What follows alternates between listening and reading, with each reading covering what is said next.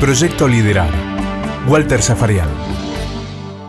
Nuevo capítulo en nuestro proyecto Liderar y como siempre les digo, usted puede suscribirse a través de todas las plataformas de podcast y ser parte de las historias, las anécdotas, los recuerdos, los momentos de cada uno de los protagonistas. Y el protagonista en, eh, en este nuevo proyecto Liderar es Pedro Troglio. Pedro, ¿qué tal? ¿Cómo te va? ¿Qué tal, Walter? ¿Cómo estás? Todo bien, por suerte. Bueno, a ver, quiero arrancar por este momento en tu carrera. De un lado estaba Verona, del otro lado estaba el Milan. El partido termina 1 a 0. El gol lo hace un tal Pedro Troglio, muy joven. Y en el Milan jugaban nada más y nada menos que los tres holandeses más famosos del momento. Gullit, Rijkaard y Van Basten. ¿Cómo fue aquella historia? Y bueno, a ver, eh, siempre dije que soy un, hombre con suerte porque me toca jugar mi primer partido en el Verona contra el Milan de Gulli, Raija, Van Basten, Baresi, Maldini, Saki, bueno, el Milan que estaba luchando palmo a palmo siempre con el Napoli. Y tengo la suerte, jugamos en la cancha del Verona, de ganar 1 a 0 y con gol mío. Así que imagínate que para mí fue un inicio soñado. También Claudio ese día Canija jugó un partidazo, así que tuvimos el inicio justo para después afianzarnos y tener un gran año en el Verona que nos valió a los dos ser vendidos apenas terminamos el fin de año de irme de gracias. Bueno, por supuesto quise arrancar por, por ahí porque fue un momento, a ver, que no se da eh, todos los días. Debutar, hacer el gol y nada más que contra un equipo que tenía los mejores jugadores. Eh, ¿Quién ganaba en el Super Mario? ¿Ganabas vos o ganaba, o, o ganaba Cani? No, bueno, a ver, era, era, era como que éramos un equipo, ¿viste? Porque como en aquel momento eh, había que rescatar a la princesa, y no es como los juegos de hoy, ¿viste? Que los juegos de hoy pueden ser 15 estaciones y vos, te caes en la décima tercera y si podés seguir eh, ahí. Acá te caías en la décima tercera y volvías para atrás, arrancabas de la estación 1. Entonces éramos como un equipo que nos íbamos repartiendo para ver qué día íbamos a llegar a la princesa. Y en aquel Mundial del 90 llegamos a la princesa, después de tanto luchar llegamos a la princesa y, fue un logro en conjunto más que, que una rivalidad.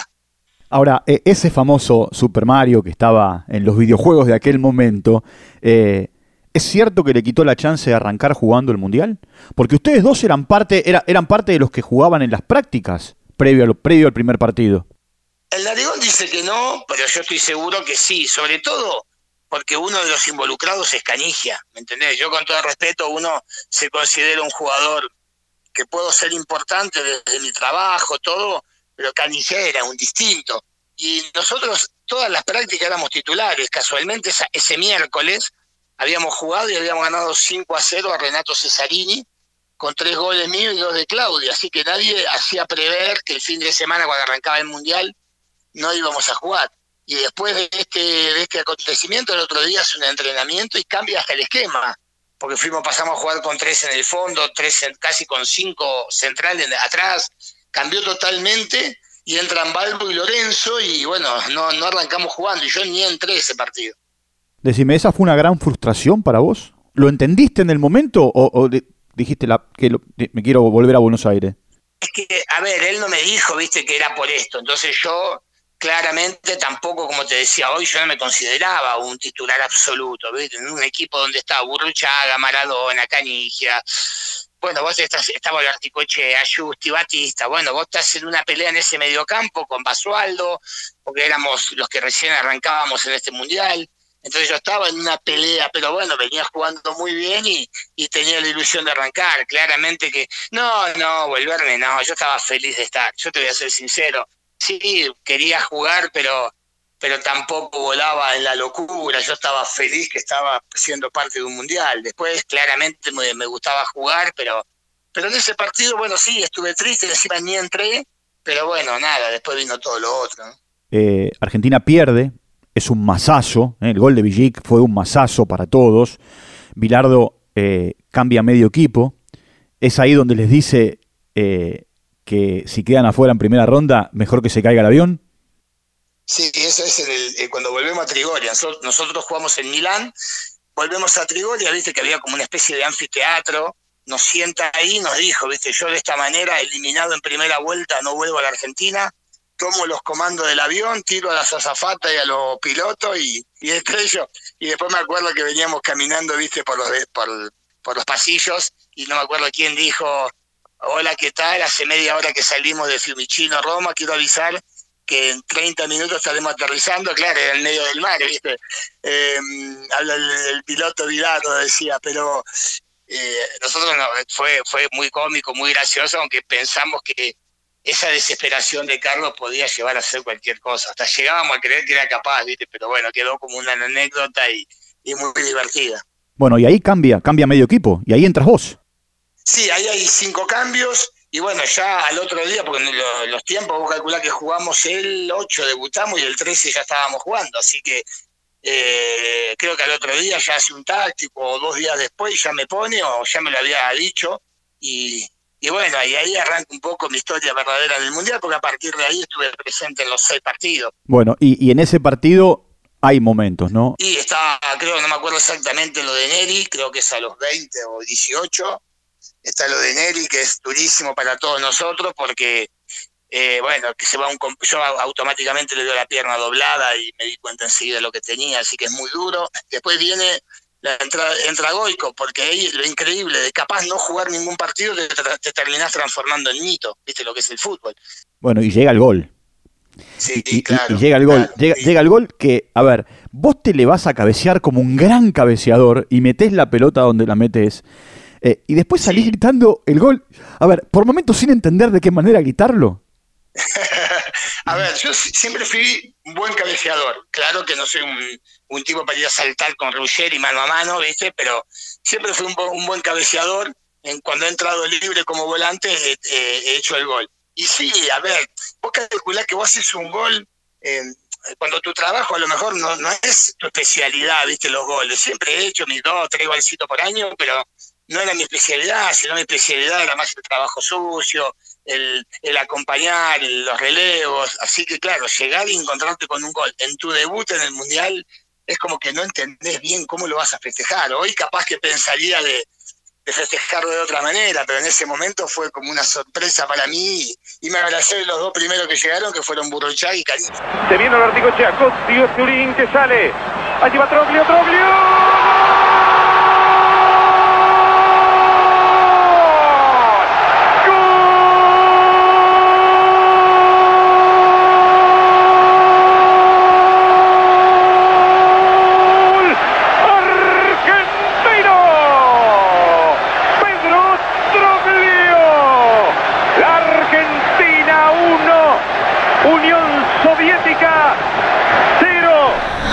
Bueno, la Argentina termina ganando, eh, alivio, otra vez a Trigoria, a esperar ese último partido. Eh, bueno, y el empate le termina, lo, le termina, lo termina poniendo a la Argentina tercera eh, y, clasificándola como uno de los mejores terceros. Ese partido con Rumania fue bravísimo también. ¿Y qué te parece? Lo que pasa es que antes había un poco de desconocimiento de la realidad de los rivales, de, de quiénes eran. Porque vos, por ejemplo, enfrentabas a una Rumania que tenía Hagi Lakatus, que en ese momento eran fenómenos en Europa, ¿viste? Una estrella roja, entonces eh, era la estrella, estrella roja que era casi era la sensación del momento. Entonces, en, el desconocimiento, vos decías, ah, Juan con Rumania, ya está, ¿no? Y nosotros sabíamos que Camerún iba a ser chivo, que en definitiva Camerún no llega a una semifinal por una imprudencia. Entonces estábamos en presencia de equipos muy difíciles. Nosotros a lo largo de todo el Mundial no, encontramos un equipo fácil nunca, siempre fueron todos equipos de gran nivel. Y más allá del gol de Monzón y la clasificación, en el horizonte estaba Brasil, que aparte venía, que venía derechito.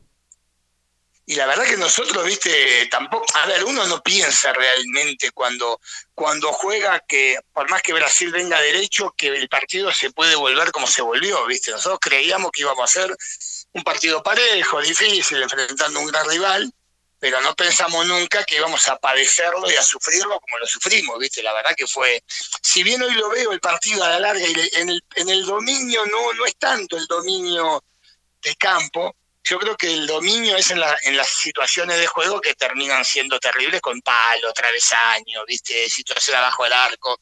En situaciones terminamos 9 a 4, 9 a 5 y terminan, viste, bueno, pero la sensación fue terrible, el calor, Y, pero bueno, si me lo hubieran hecho, dicho antes, lo firmaba, no terminar ganándolo así igual, más allá de que lo padecí lo sufrí. En el arranque Alemão no puede cortar a Diego, Diego hace el movimiento, casi se la mete a Cani, Cani define un fenómeno.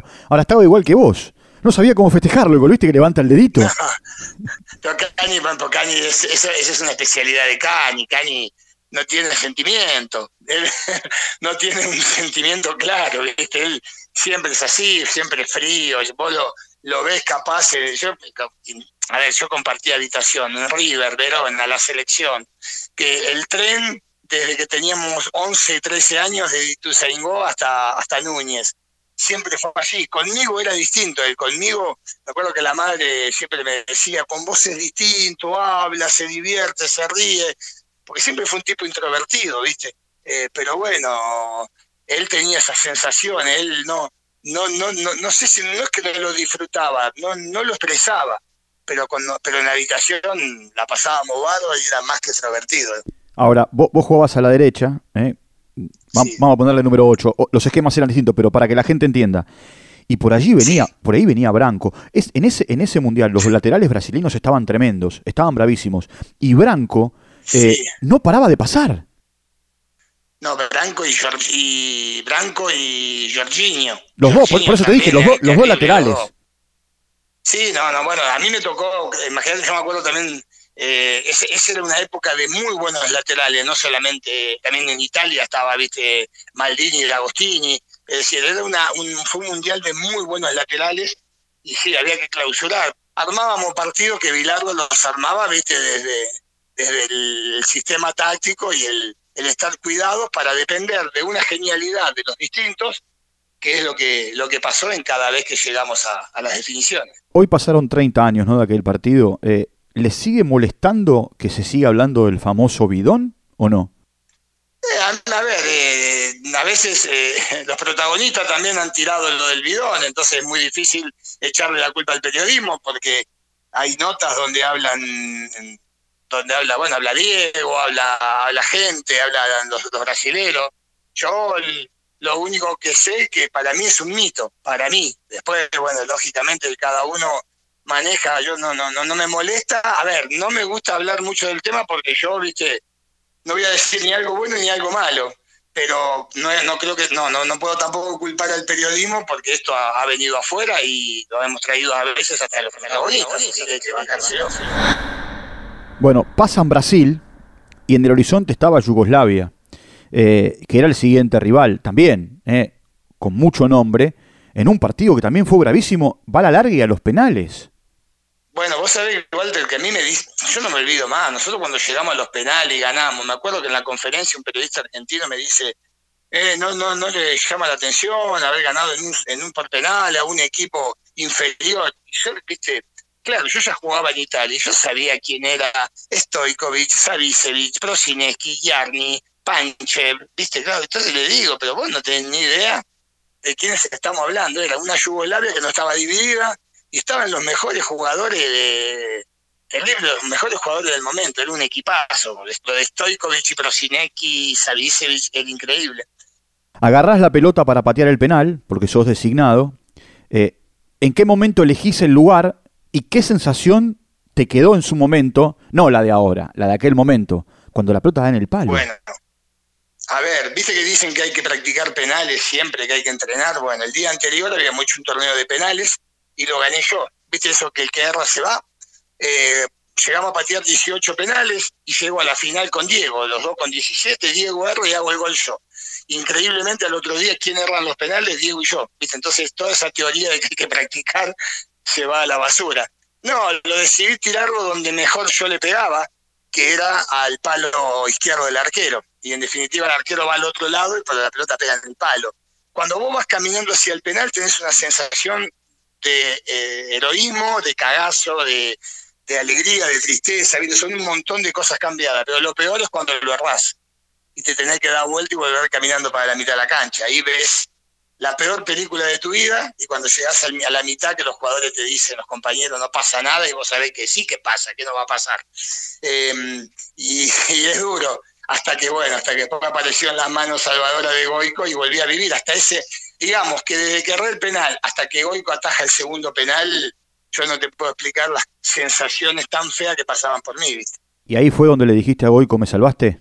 ¿O no se lo dijiste? Sí, cuando te, sí que no le voy a decir, le fui a dar un abrazo tan grande, pero tan grande, y le dije, me salvaste, Goico. Me acuerdo que se lo dije en un costado donde estaban todos los familiares, vamos a un costado que era enfrente a, digamos, a, los bancos, estaban todos los familiares nuestros y fuimos ahí a festejar y ahí lo abrazo, que, tengo el video cuando nos estamos abrazando y ahí le dije, me salvaste la vida. Argentina va a jugar contra, contra Italia en semifinales. Eh, más allá del empate y, del gol de Cani, que otra, otra vez lo grita apretando el punito y, moviendo la manito cortita, eh, ese es el mejor partido de Argentina en el Mundial. Sí, ese jugamos bárbaro. Yo me acuerdo que, bueno, en el segundo en el entretiempo, yo entro por Calderón y me acuerdo, me acuerdo que estoy hablando con Carlos en el lugar de calentamiento y me dice que me quede trabajando por la derecha con Maldini, ¿viste? Porque Maldini pasaba el ataque y complicaba. Y ese fue, desde lo táctico, el mejor partido, porque prácticamente no nos llegaron al arco, muy poco, no, no, no había espacios y nosotros generábamos situaciones, porque cuando vos tenés buenos jugadores con espacios, viste, siempre generan algo, un Cani, un Burruchac, un Maradona. Así que ese fue el mejor partido que jugamos en un estadio que si bien hinchaba por Italia, no era el del clima que habíamos encontrado o en Milán o en Torino o, viste o en la misma final del mundo. Bueno, otra vez los penales. Ahí ya no pateás, pero ahí aparece otra vez Goico. Sí, sí, otra vez. Bueno, ahí ya estaba a la espera de, de si llegaba el final te tocaba patear pero ahí aparece Goico. Eh, ya cuando Goico ataja al León Adoni, ya yo creo que, es, por eso cuando si hubiéramos llegado con Alemania lo mismo, porque yo creo que todo el ambiente se contamina de una creencia popular, de que Goico es un atajador de penales, entonces propios y extraños creemos que vamos a ganar en esa definición. Yo cuando llego a la final contra Italia ya digo, ya ganamos, porque Goico uno ataja, uno ataja seguro, bueno, atajó dos, y la última la deja ahí, viste, a 20 centímetros de la línea, que nosotros decíamos agarrarla, la dejó ahí parada y se fue, pero la verdad que, que cada vez que llegábamos a una, a una definición sabíamos que Goico iba a atajar, y yo además lo conocía de River y, sabía que era su especialidad. Ahora, llegan a la final, eh, ahí te toca jugar otra vez, y hay una situación en, ese partido que es eh, más allá de la acción que Codesal cobra penal, eh, ¿no? De, de, de Sensini con, con, con, Feller, hay una situación, vos corres paralelo a Codesal y, y haces con el dedito acusador y, te le pones en el momento como, como eh, bloqueando para que él siga corriendo, como que lo, que lo trabas con el cuerpo. Sí, sí, yo, y las barbaridades que le dije, la verdad que fue una locura, lo que pasa es que, viste, vos mirás el reloj cuánto va y decís, faltan cuatro minutos y Además yo venía a la par de él y se nota claramente que nunca Sensini cruza el pie, que su rodilla queda en 90 grados, ¿viste? Nunca cruzó el pie. Eh, pero que el otro aprovechó para tirarse porque imaginó que Sensini iba a cruzar la pierna, porque fue muy clara en ese momento. Y esa es la indignación más grande, porque vos decís, en el tiempo, y me gustaría escuchar que él diga, me equivoqué, pero no, sigue diciendo que fue penal. Y lo que más me duele también es que hay argentinos que dicen que fue penal. Y yo digo, ¿dónde ven penal? Si es clarísimo que no hay penal, ¿viste? Bueno, ahí, ahí él te amonesta en esa acción y vos le seguís diciendo. Y en un momento vos te vas, cuando él te muestra amarilla, y, el que queda frente a frente con él que le dice todo es Lorenzo, y a Lorenzo no le hace nada. No, no, igual Diego me saca de ahí, ¿viste? Diego me caga pedo, me saca y me dice, deja que, que, protesto yo. Pero claro, ¿viste? Que protesta él porque él tiene más posibilidad de que no lo echen, a mí me podían echar. Pero fue terrible, viste, las cosas que le dijimos en un momento. Yo creo que no interpretó bien que era yo el de todas las puteadas, porque solamente me amonestó, me tendría que haber echado, porque le dije ladrón, de todo le dije, fue terrible. Además el pechazo cuando, cuando lo crucé, viste, yo creo que me tendría que haber echado y, no me echó, ¿no? Bueno, y, termina el partido, termina el partido y, y ahí otra vez ustedes van contra él y te volvés loco. Sí, yo ya, ahí ya ahí ya no me importaba nada, ¿viste? Ahí ya fui de vuelta, tenían, es que lo que pasa es que es muy duro. A ver, uno hoy en la distancia del tiempo, digo, bueno, soy uno de los 22 jugadores que jugó una final del mundo cada cuatro años. Al menos no es malo. Pero en el momento vos te encontrás, eh, qué sé yo, con un hombre menos, ves que serás otra vez al final, prevés los penales, imaginás a Goico y ves que se te va de esa manera, eh, la verdad que fue que fue muy duro y no, nos costó muchísimo, ¿viste? Eso fue un golpe de tristeza desde ese momento hasta que llegamos a Argentina. Bueno, hay un momento en el que vos vas caminando y a un Bilardo que estaba parado, no digo que te le tirás encima, pero que vas y le pegás un abrazo impresionante. Sí, sí, sí, sí, sí, porque yo lo, a ver, uno aprende a conocerlo a Carlos, ¿no? Y más allá de esa figura, viste, de duro, de, estaba emocionado. Yo ya lo había visto quebrarse en el vestuario contra Rusia el día de, la lesión de Pumpido, viste que él con esos jugadores del 86, con esos 8 o 9 jugadores, él tiene una debilidad especial y él se había puesto a llorar en el, entretiempo. Y bueno, cuando me lo crucé, primero, además que el abrazo, mío también es más de, de gratitud, porque había jugado una final del mundo y porque lo veía totalmente amargado a él sabiendo cómo vive el fútbol, entonces sentí eso, pero más que nada también de una gratitud hacia alguien que me dio la posibilidad de jugar Me acuerdo de esto, termina el partido a Trigoria y a Buenos Aires, en, un, en, un, en un vuelo de 10, 12 horas. Y que cuando están, cuando, cuando el avión está llegando, les anuncian que era una locura Buenos Aires. Sí, eh, es así. Nosotros veníamos muertos. Yo, desde que tocó el silbato final, Codesal, hasta ese momento que vos decís, estábamos muertos, pero muertos, ¿viste? Nadie hablaba. Y en un momento empieza a hacer el giro final, y lo hizo a propósito, creo, el avión, y el piloto dice, a, no me acuerdo si era a la izquierda o a la derecha, los festejos del pueblo argentino. Y empezamos todos a mirar, viste, por las ventanitas. La Richeri era un hormiguero, era impresionante. Vos mirabas toda la Richeri gente, bueno, era, y ahí es cuando empezamos, la gente empieza a cantar, mira, todavía hoy se me pone la piel de gallina, la gente empieza a cantar y ahí es como que levantamos. Y a partir de que bajamos del avión y las cinco horas que tardamos en llegar a la Casa Rosada, con todas las demostraciones de amor de la gente y, después en, la, en la Casa Rosada, ahí, es como que la gente nos volvió un poquito a la, a la vida y a la normalidad, ¿no? Y bueno, te toca subir al famoso balcón de la casa de gobierno. Eh, y, vos mirabas, mirabas como, como, a ver, sin entender mucho lo que pasaba, eh, mientras Diego cantaba, es el equipo del Narigón y, y, también los muchachos miraban. Creo que estaba de Soti al lado tuyo, el Vasco la articochea. ¿Cuál es tu recuerdo de ese momento? Mirá, vos calculás, Walter, 24 años. Imagínate para un pibe de 24 años estar viviendo eso eh, en la Casa Rosada, yo me acuerdo que yo escuchaba los discursos, me hacían escuchar en mi casa los discursos de Vita, de Perón, yo, y de golpe me encontraba ahí, viste, muy cómico. Yo era, era, era chiquito y veía todo eso y de golpe estaba ahí, y ver toda la gente que había, la verdad que fue muy, muy emocionante, fue parte más de la, de la gratitud. Y después, volviendo, me acuerdo que pido un taxi para volverme a Castelar, y el taxi paraba en los semáforos Mire que en aquella época no se usaban los polarizados. Claro, y yo paraba en los semáforos, el auto, el taxi, y la gente me reconocía y paraba, se bajaban del auto. En cada semáforo me pasó, pero mínimo en 10 semáforos, de tener que bajarme a sacar fotos con la gente. Y al otro día, bueno, en la puerta de mi casa todos los días, saliendo cada media hora a saludar a la gente, yendo a Carmen de Areco y entrar con la autobomba y a San Andrés de Gira, que son los pueblos de mi viejo y mi vieja. Bueno, fueron cosas terribles que viví. Y en tu vida, en un momento determinado, aparece un tal Carlos Gribol. Ese Gribol al que habías conocido en River, pero muy purrete, vos muy pibe.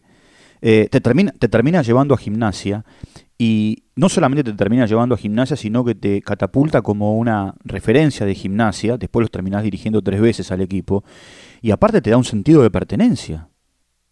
Sí, a ver, Carlos, primero yo lo encuentro a Carlos en una etapa de, de River, donde logro la titularidad con él y las enseñanzas típicas, viste, de Carlos a los jóvenes que recién empezamos, de que no te compres el auto antes que la casa, pero yo le decía, sí, Carlos, pasa que la casa cuesta 50 veces un auto, no, no, no es que, que uno dice, no, bueno, pero juntá, juntá, bueno, siempre sus enseñanzas.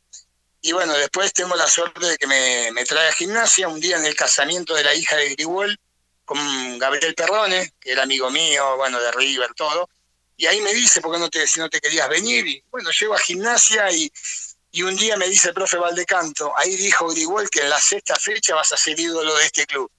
y concuerda justamente con el mejor partido que tuve en gimnasia, que fue un 2 a 1 contra Independiente, con dos goles de Chirola Romero. Y bueno, y después terminó todo como terminó esta historia. Hoy siendo yo uno un tipo muy querido en el club, muy identificado con, con, su idiosincrasia, con su vida, con el día a día, conozco todos los costados, conozco todas las virtudes y las miserias que puede tener un club, así que es el club que más quiero hoy, sin ninguna duda. Bueno, y la última pregunta es esta. Eh, ¿Agriguol y Abilardo los ponemos en la misma línea? Eh, sería injusto poner este uno arriba de otro, pero tampoco quiero dejar afuera de esos dos al Bambino Veira. Yo quisiera poner en esa línea de tres al Bambino Veira también. Y un poquito más abajo a, Gregorio Pérez y a Dino Sof, pero los tres, Grigol, Vilardo y el Bambino tienen que estar en la misma línea. Chau Pedro, un placer como siempre charlar contigo. ¿eh? Igualmente, Walter, cariño enorme. Pedro Troglio, en nuestro proyecto Liderar. Proyecto Liderar, con Walter Zafarian. Producido por MyPod